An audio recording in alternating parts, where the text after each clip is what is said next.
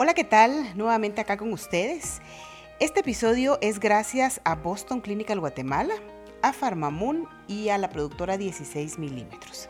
Hoy abordaremos un tema poco conocido, la tanatología. La tanatología es una ciencia que muy poca gente conoce y no sabe la importancia que tiene en nuestras vidas.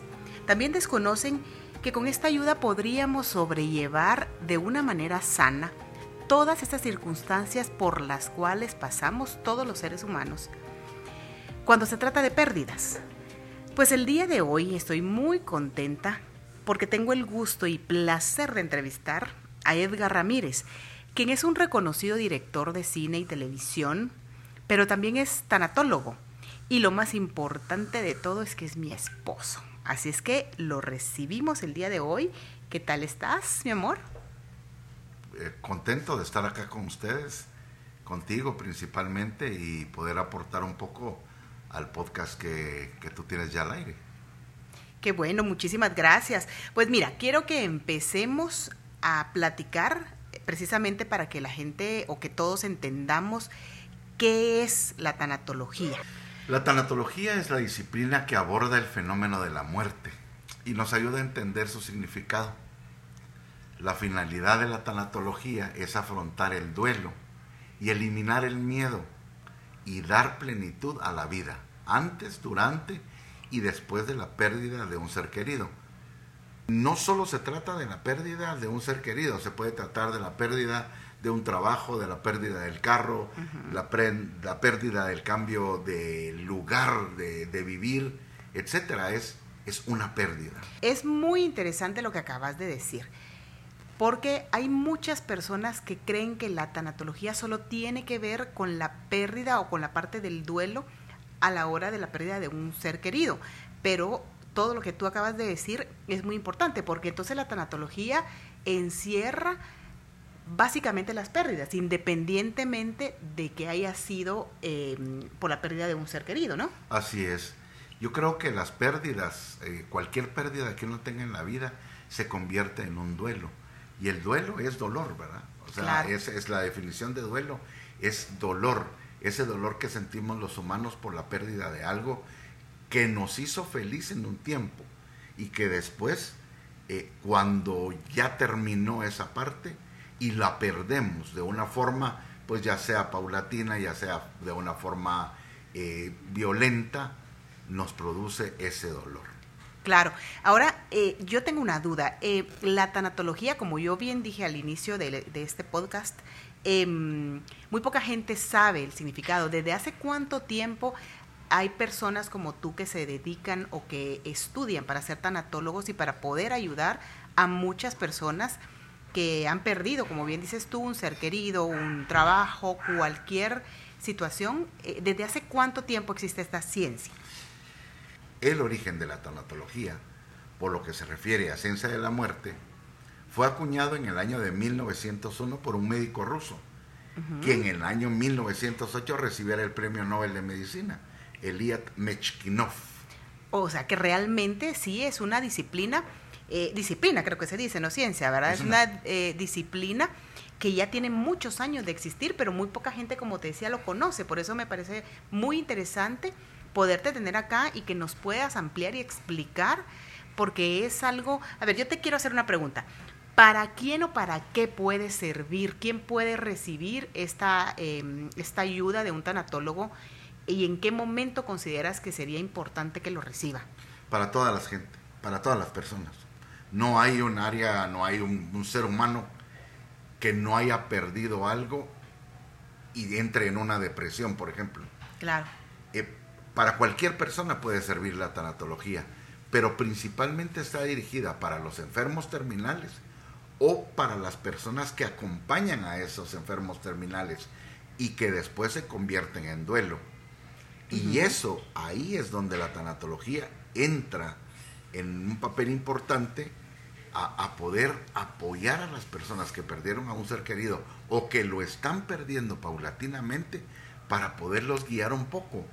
Y es acompañarlos en ese duelo que tienen, en ese dolor que tienen y en esa situación que están pasando. O sea que realmente eh, esto podría ayudar a una persona que está, es decir, que todavía no ha llegado a la pérdida como tal, sino que es como bien dices tú, acompañarlos durante ese proceso como para ir preparando. Yo sé que cuando uno eh, pierde a un ser querido, pues nunca estás preparado, aunque esté pasando por una enfermedad que tú ya sabes que ese va a ser el desenlace final. Sin embargo, poder tener la compañía y la asesoría de un tanatólogo nos va a, servir y apoyar durante ese proceso para hacernos un poco menos doloroso eh, el, final, ¿no? Así es. Eh, vamos a, empezar a definir qué es tanatología. La tanatología eh, viene del origen griego tanatos o muerte y logos que es el estudio o tratado. El objeto de la tanatología es proporcionar ayuda profesional al paciente con una enfermedad en etapa terminal y sus familias. Esto incluye una mejor calidad de vida y, por qué no decirle, una muerte digna y en paz eso es lo que no hemos entendido todavía. ¿Para qué sirve la tanatología? Uno de verdad se prepara para la vida, pero no se prepara para la muerte. Claro. El que muere, el que vive bien, muere bien. Eso, eso es así. Y el que se limpia de sus culpas, el que se limpia de todas esas cosas que trae. Yo hago la broma, ¿verdad? La tanatología es quitarse los tanates. Todas las cargas. claro, todas las cargas que uno tiene para poder llegar a morir en paz. Vivir bien y morir bien. O sea, eh, eh, a ver si estoy entendiendo bien y tú me corriges. Es decir, que un tanatólogo puede ayudar tanto a la persona, digamos, estamos hablando de, la muerte, a una persona que está en ese proceso con una enfermedad em, terminal, tanto al enfermo que la está padeciendo como a la familia que lo está acompañando durante ese, ese proceso. Eso, e, el tanatólogo puede ayudar a ambas partes. Así es. Y, y, para eso se estudia, para poder acompañar en el duelo tanto al enfermo como a los deudos. Okay. O sea, son enfermedades terminales, son cosas terminales, son cosas que ya no tienen solución en la vida. Pero entonces, para prepararse uno para morir bien y preparar a los deudos de alguna manera, para que reciban la muerte en paz. De eso se trata la tanatología. Ok, o sea, ahora, por ejemplo, que eh, alguien que ya perdió a un ser querido, eh, esa persona también puede recibir la ayuda de un tanatólogo, es decir, no estuvo durante el proceso recibiendo ayuda, probablemente lo desconocía y, la idea de, este episodio, de este programa, es entender y como bien dices tú, que sepamos qué es la tanatología, pero una persona que ya perdió a un ser querido, ya perdió su trabajo, una mascota incluso, o, terminó una relación eh, amorosa, ¿esas personas pueden asistir con un tanatólogo para ayudarlos? Totalmente. Vamos a resumir que cuando uno pierde a alguien, o perdió algo material, o perdió a su ser querido, o perdió a su mascota, o perdió a cualquiera, pasa por cinco etapas del duelo. La etapa de la negación, es decir, e, esto no me está pasando a mí, esto no me pudo haber pasado a mí, no, no, no lo comprendo, no lo entiendo, se niega totalmente eh, uno a comprender ese hecho. La segunda etapa es la ira, es decir, yo me enojo, me enojo con mi hermano, me enojo con eh, mi compañero de hogar, me enojo con el que me vino a quitar el carro, me, me enojo con cualquiera, pero ese sentimiento de ira, eh, si no es bien manejado, se puede convertir en un problema mucho mayor. Claro, sí, me imagino, una neurosis. Sí, la tercera etapa es la negación. Perdón, y me, me, me, me, salté una etapa que es la negociación, cuando uno eh, quiere, bueno, sí lo acepto, pero con esta condición en mi vida sí lo acepto, pero hay alguien más culpable en la vida. Eh, sí puede haber pasado, ¿por qué algo más? Esa es una etapa que tenemos de negociación también. Ok. Como número cuatro es una depresión. Ajá. Eh, es una depresión terrible, es una depresión enorme porque no sabemos cómo manejarla. Y por último es la etapa de la aceptación. Ya cuando nosotros llegamos a un término de aceptar las cosas que nos pasaron, que se fue el ser querido, que se fue la casa, que se fue el carro, que perdimos lo más valioso, la moto o lo que sea. Cuando llegamos a esta etapa, ya estamos listos para salir. Pero ojo con esto, de las cinco etapas que yo les dije, puede ser que de la ira pasemos a la negociación. Si cabalmente eso te iba a preguntar, si, era, si todo llevaba un orden específico como lo explicaste, o puede alguien empezar eh, con una depresión muy, muy grande, después irse a la negación e ir, eso dependerá de cada persona. Regularmente pasan las cinco etapas en ese orden, pero en el medio de todo esto se salta uno al inicio, ya no acepta, ya no hay negociación y pasamos a la depresión, lo aceptamos y después vamos otra vez a la negación, pero ese es un proceso normal.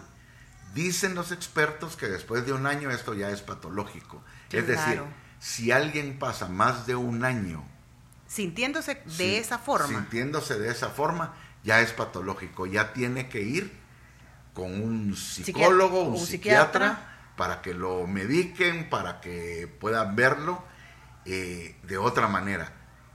Es decir, la tanatología también es una multidisciplinaria, tiene que ser multidisciplinaria, tiene que estar acompañado de un psicólogo, de un psiquiatra, si son creyentes de un padre, pues es, multidisciplinaria. Pero básicamente es el amor el que manda en la teratología. Claro, pues mira, me parece tan interesante em, y es un tema que de verdad nos, em, nos llena, es un tema que realmente eh, nos puede servir como un complemento en nuestra vida, porque como, como lo hemos dicho en repetidas ocasiones en este episodio, en este programa, es la pérdida, lo que uno este, ha perdido y para qué uno puede ir o por qué razón uno puede ir con un tanatólogo. Entonces, yo también te quiero preguntar otra cosa. ¿Por qué tú decidiste? Tú eres director de comerciales, de series, de películas, has trabajado durante más de 25 años en ese medio. ¿Y por qué razón es que tú decidiste estudiar tanatología? ¿Qué fue lo que te llevó a ese camino eh, para, ser tanatólogo? Cuéntame. Hay, hay dos cosas que me marcaron para estudiar esto. La primera, hace muchísimos años yo estaba haciendo una campaña para unas bicicletas, es que no voy a decir la marca. Claro. Y la estaba eh, filmando en las playas allá cerca de, del puerto de San José. Y en eso sentí como que una rama me tocara el, pues el cuero cabelludo. Y entonces cuando quise quitarme la rama de encima, lo que tenía era un enjambre de abejas. Uy. Salí corriendo eh, de ahí, del lugar, asustado y todo lo demás. Me quité la camisa porque sentía que las tenía, eh, ¿cómo se llama?, pegadas, a mí. ¿Y cuál fue la sorpresa? De que después de eso empecé a sentir que mis piernas, mis pies se empezaban a quemar. Posteriormente de eso se me empezó a cerrar la garganta. O sea que tú no sabías que tú eras alérgico a, las abejas hasta en ese momento en el que te pasó esa situación. En ese momento tú eh, eh, te diste cuenta, obviamente después de todo te diste cuenta que era eso, pero en el momento tú no entendías que era lo que te estaba pasando. No, no entendía. Y me llevó un amigo, Ansh Burda, que es un fotógrafo muy conocido en Guatemala, me llevó en su carro y me llevó a una clínica. Pero entrando a la clínica, eh, abrí esfínteres, es, decir, es el último paso cuando uno ya muere. Entonces, eh, por 55 segundos, según lo que me cuentan a mí, porque yo no me di, no me di el tiempo en, ese, momento, estuve eh, muerto, clínicamente muerto. Pero lo que sí les puedo decir es que la paz que se siente al morir es una paz que jamás he vuelto a sentir en todos mis años de vida. Es una sensación maravillosa. Es por eso que después de eso, de esa experiencia, y posteriormente a una enfermedad terminal que tuvo mi suegra, eh, que le dio un ACV, que, se le complicó enormemente y que la vi postrada durante tres años en una cama, eh, siendo casi un vegetal, decidí entender mejor este proceso para poder darle una mano a las personas que están pasando por ese proceso y dármela a mí misma y comprender, a mí mismo, perdón, y comprender la importancia que tiene saber de la muerte, porque nos va a pasar, es algo que nos va a pasar. Claro, a todos. Ahora bien, el que me diga que es experto en la muerte está equivocado. Nadie es experto en la muerte, salvo las personas que murieron y regresaron. Pero eso es experto en su muerte, no en la muerte en general. Claro, porque no todos los casos son los mismos y, y, pues eh, hay una variante entre todos ellos. Ahora, eh, ¿qué, ¿quién descubrió em, cómo trabajar con los enfermos terminales? ¿Cómo, cómo, ¿Cómo se puede dar ese paso? ¿Cómo puede uno o un tanatólogo eh, ayudar a un enfermo terminal? ¿De qué forma? Eh, hay gente que es creyente, hay gente que no lo es, pero ¿cuál es la, el, camino, el mejor camino para hacerlo?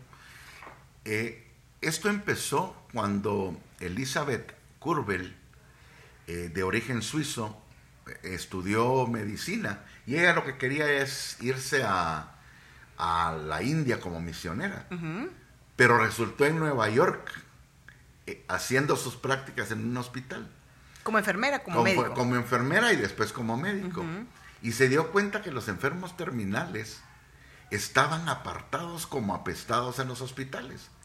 Entonces empezó ella a platicar con ellos y a saber lo que realmente sentían y les preocupaban. La pregunta es cómo ayudar. Es únicamente escuchando a las personas. O sea, uno no tiene la solución de cómo llevar una vida o cómo sanar esa vida que, que se está perdiendo, pero sí tiene el poder de escuchar y poder guiar.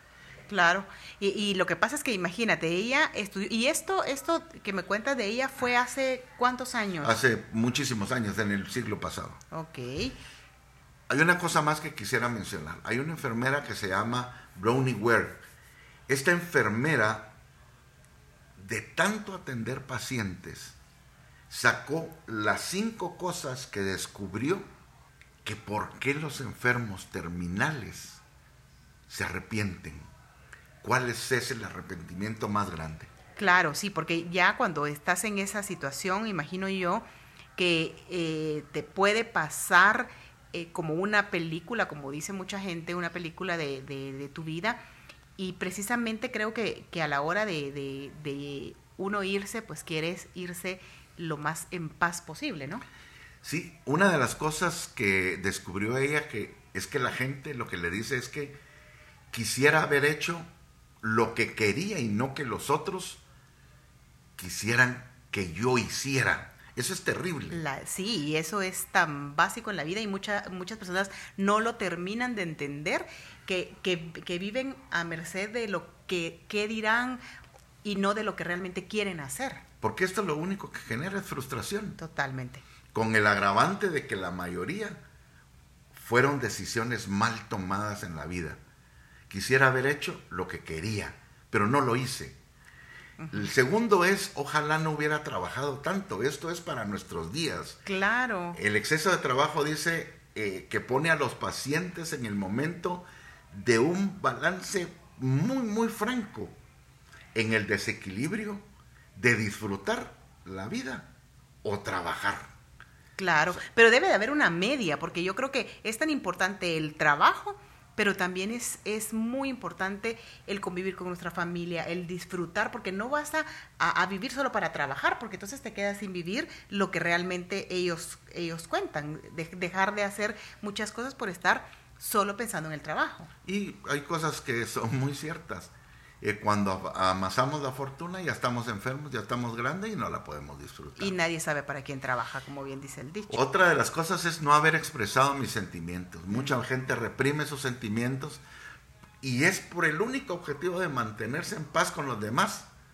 Y no, no decimos lo que debemos de decir. O sea, ahí, ahí, por ejemplo, con los amigos, con los familiares.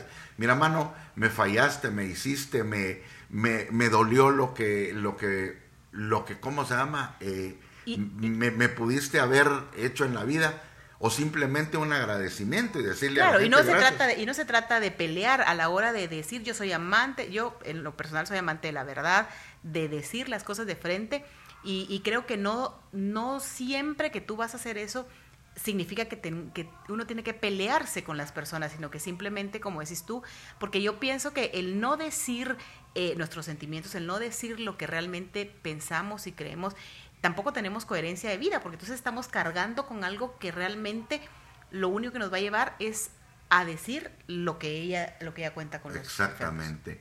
Otra de las cosas es no haber dedicado más tiempo a los amigos, porque los amigos son una riqueza que podemos tener.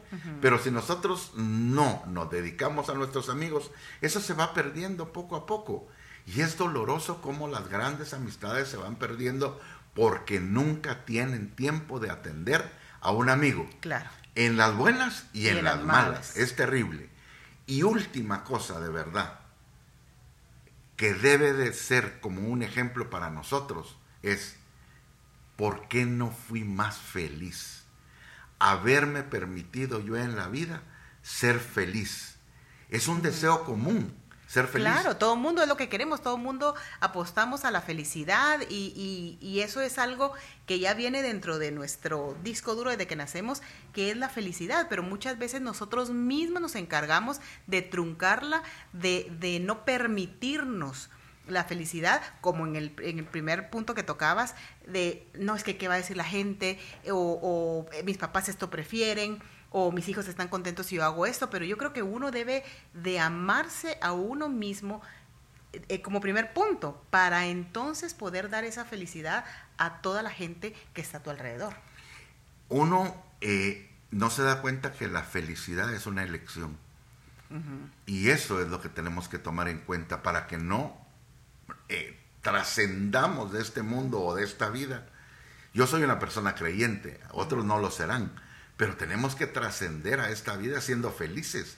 No podemos ir por la vida eh, siendo infelices y tratar de que nuestra muerte vaya a ser feliz.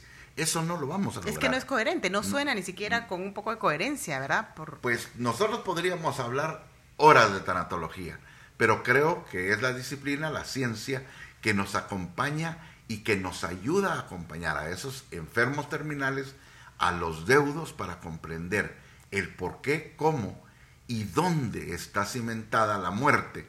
Desde que nacemos estamos no condenados, estamos programados para morir. Claro, y si lo sabemos, ¿por qué no lo vamos a hacer de una buena manera. Y es que lo que pasa es que yo creo que también el, hablar de la muerte todavía sigue siendo un tabú para mucha gente, porque a veces tal vez eh, hay familias que quieren hablar porque también quieren dejar en orden sus cosas, sus bienes, lo que sea, pero alguien de la familia todavía, ay, no, no, no, no, yo no quiero, ni hablemos de eso, no quiero saber yo de eso, o sea, se rehusan a tocar el tema de la muerte cuando, bien dices tú, es algo de lo que estamos seguros que nos va a pasar en la vida. Durante nuestra vida habrán cosas que no sabemos si nos van a pasar o no, si vamos a tener hijos, si vamos a casarnos, em, si vamos a, a, ser empresarios o no. O sea, hay muchísimas cosas que desconocemos, pero de lo que estamos seguros es que definitivamente nos vamos a morir. En algún momento de nuestra vida va a pasar. Entonces, ¿por qué no tocar ese tema con nuestra familia para que también entre todos nos apoyemos y estemos conscientes y, seguros de, cómo poder enfrentarlo. Probablemente sería un poco más fácil, ¿no? Eh, yo, yo lo haría como una conclusión final. Eh, la tanatología pretende compartir observaciones con el paciente, con los deudos, con las personas que, que perdieron algo, para ahorrarle a la gente la frustración de comprender el valor de las cosas, no cuando ya no hay tiempo, sino cuando hay tiempo para hacerlo. Y no dejar esos vacíos existenciales que nos deja la vida. Bueno, pues amigos, fue para mí un placer haber tenido aquí a mi esposo, Edgar Ramírez. Em, gracias por compartir con nosotros toda esa información que considero que es de muchísima importancia para todas las personas que nos están escuchando. Eh, no olviden que cuando uno tiene un problema no, ah, no pasa nada. Por eso es que este podcast se llama Resiste, no pasa nada. A todos nos puede pasar, todos hemos perdido algo en nuestra vida ¿Y por qué no buscar ayuda si de eso se trata para vivir de manera plena y de la mejor manera posible? Así es que los dejo por el día de hoy. Espero que les haya gustado y hayan disfrutado junto con nosotros de este episodio y estén pendientes la próxima semana que tendremos otros invitados muy importantes que nos van a ayudar a mejorar nuestro estilo de vida. Cuídense. Chao.